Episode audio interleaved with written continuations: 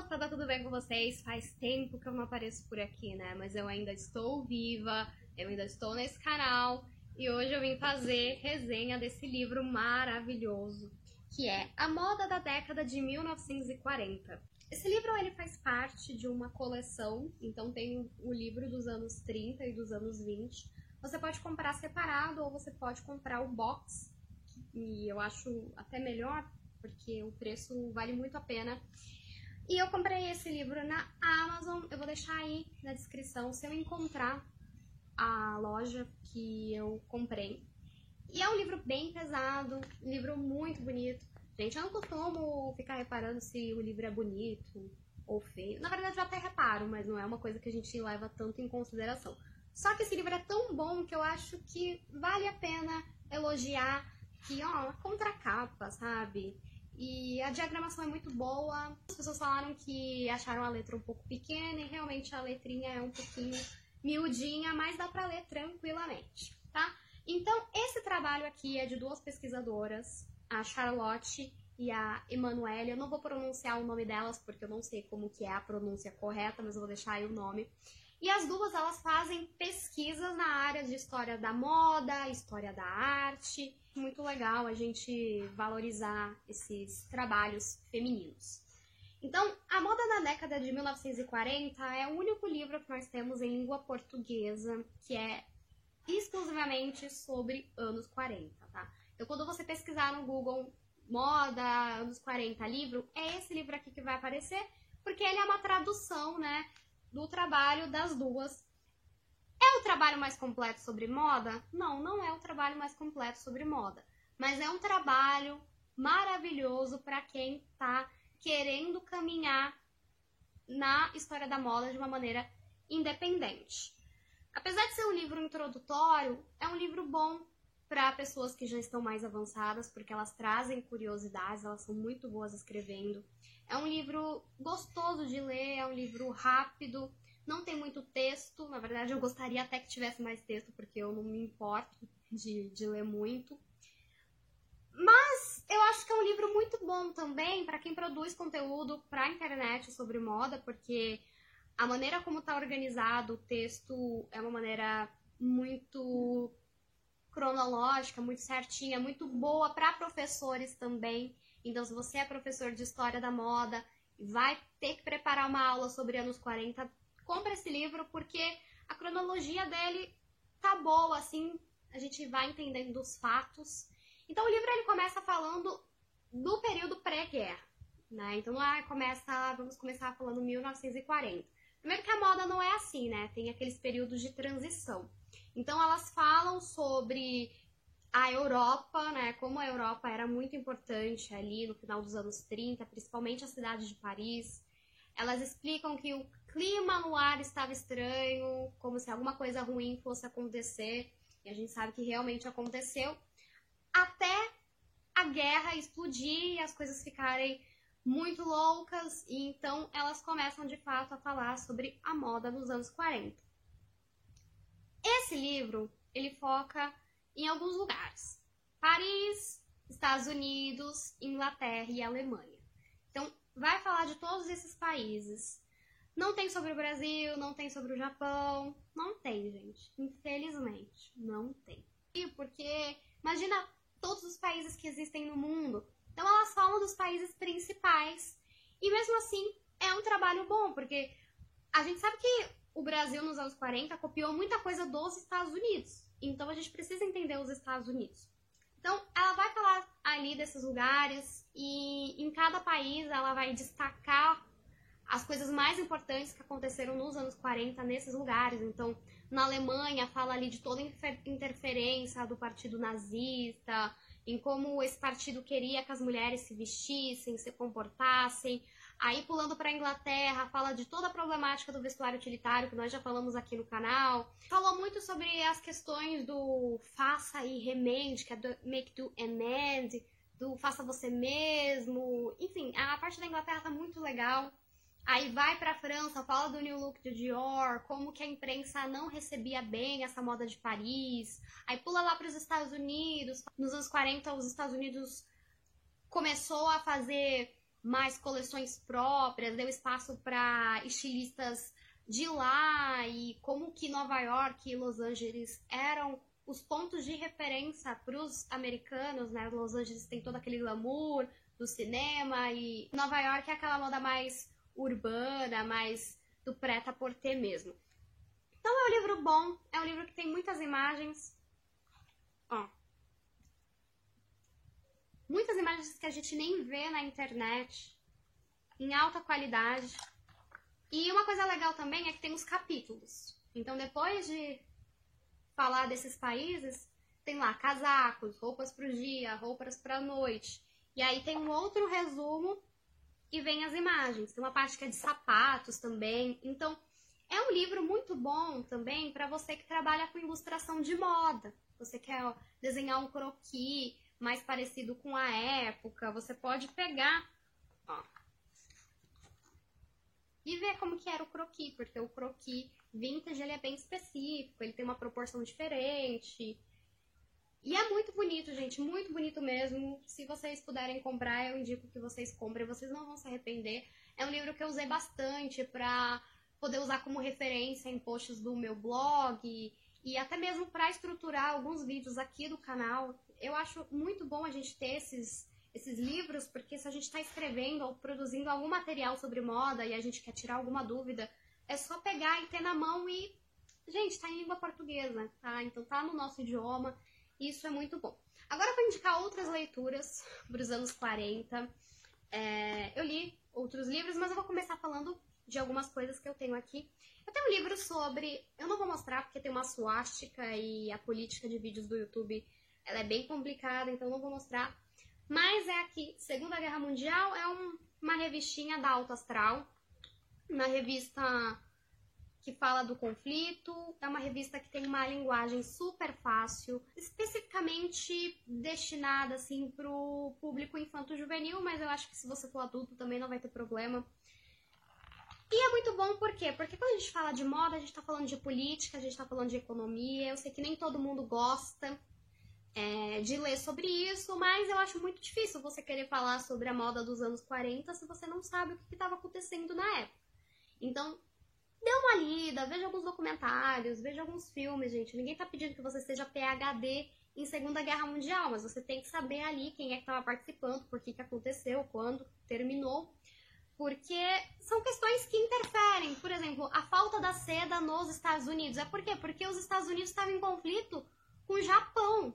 E o Japão controlava ali todos os países ali da Ásia. E a Ásia sempre foi o maior produtor de seda do mundo. Então, a gente tem que saber isso. A gente tem que saber essas coisas.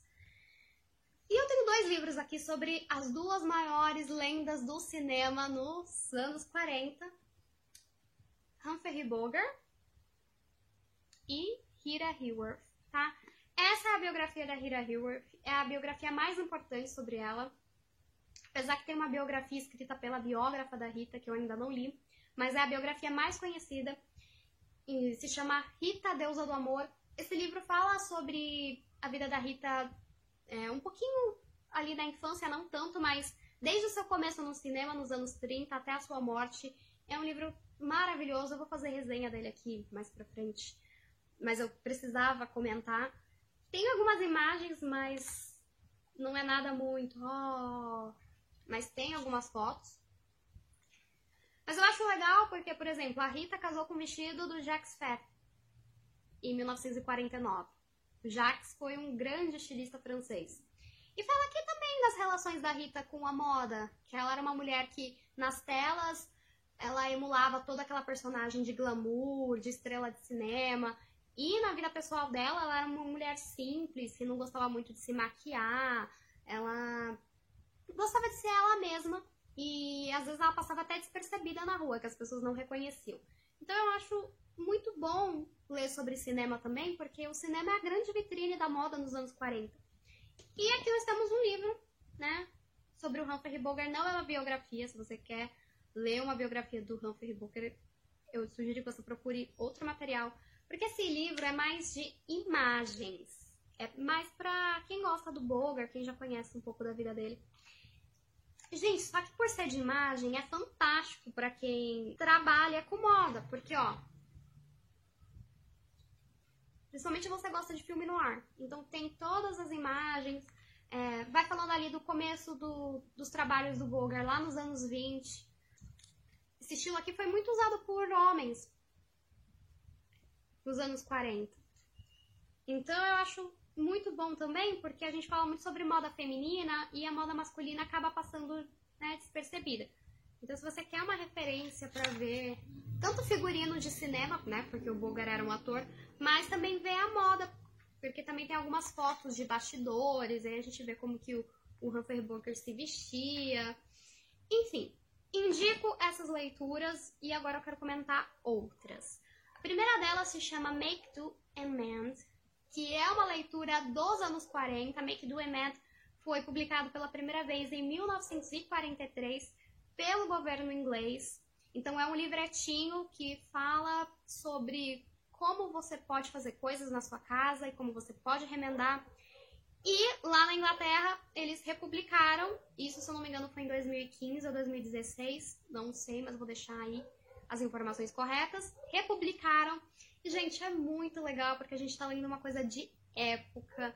Então, eles falam sobre como lavar sua roupa, como fazer essa roupa durar mais, observar se tem buraco na roupa, como guardar a roupa no guarda-roupa, como costurar, enfim, é maravilhoso. Eu vou fazer um vídeo sobre o Make Do Man, porque é uma leitura assim muito preciosa.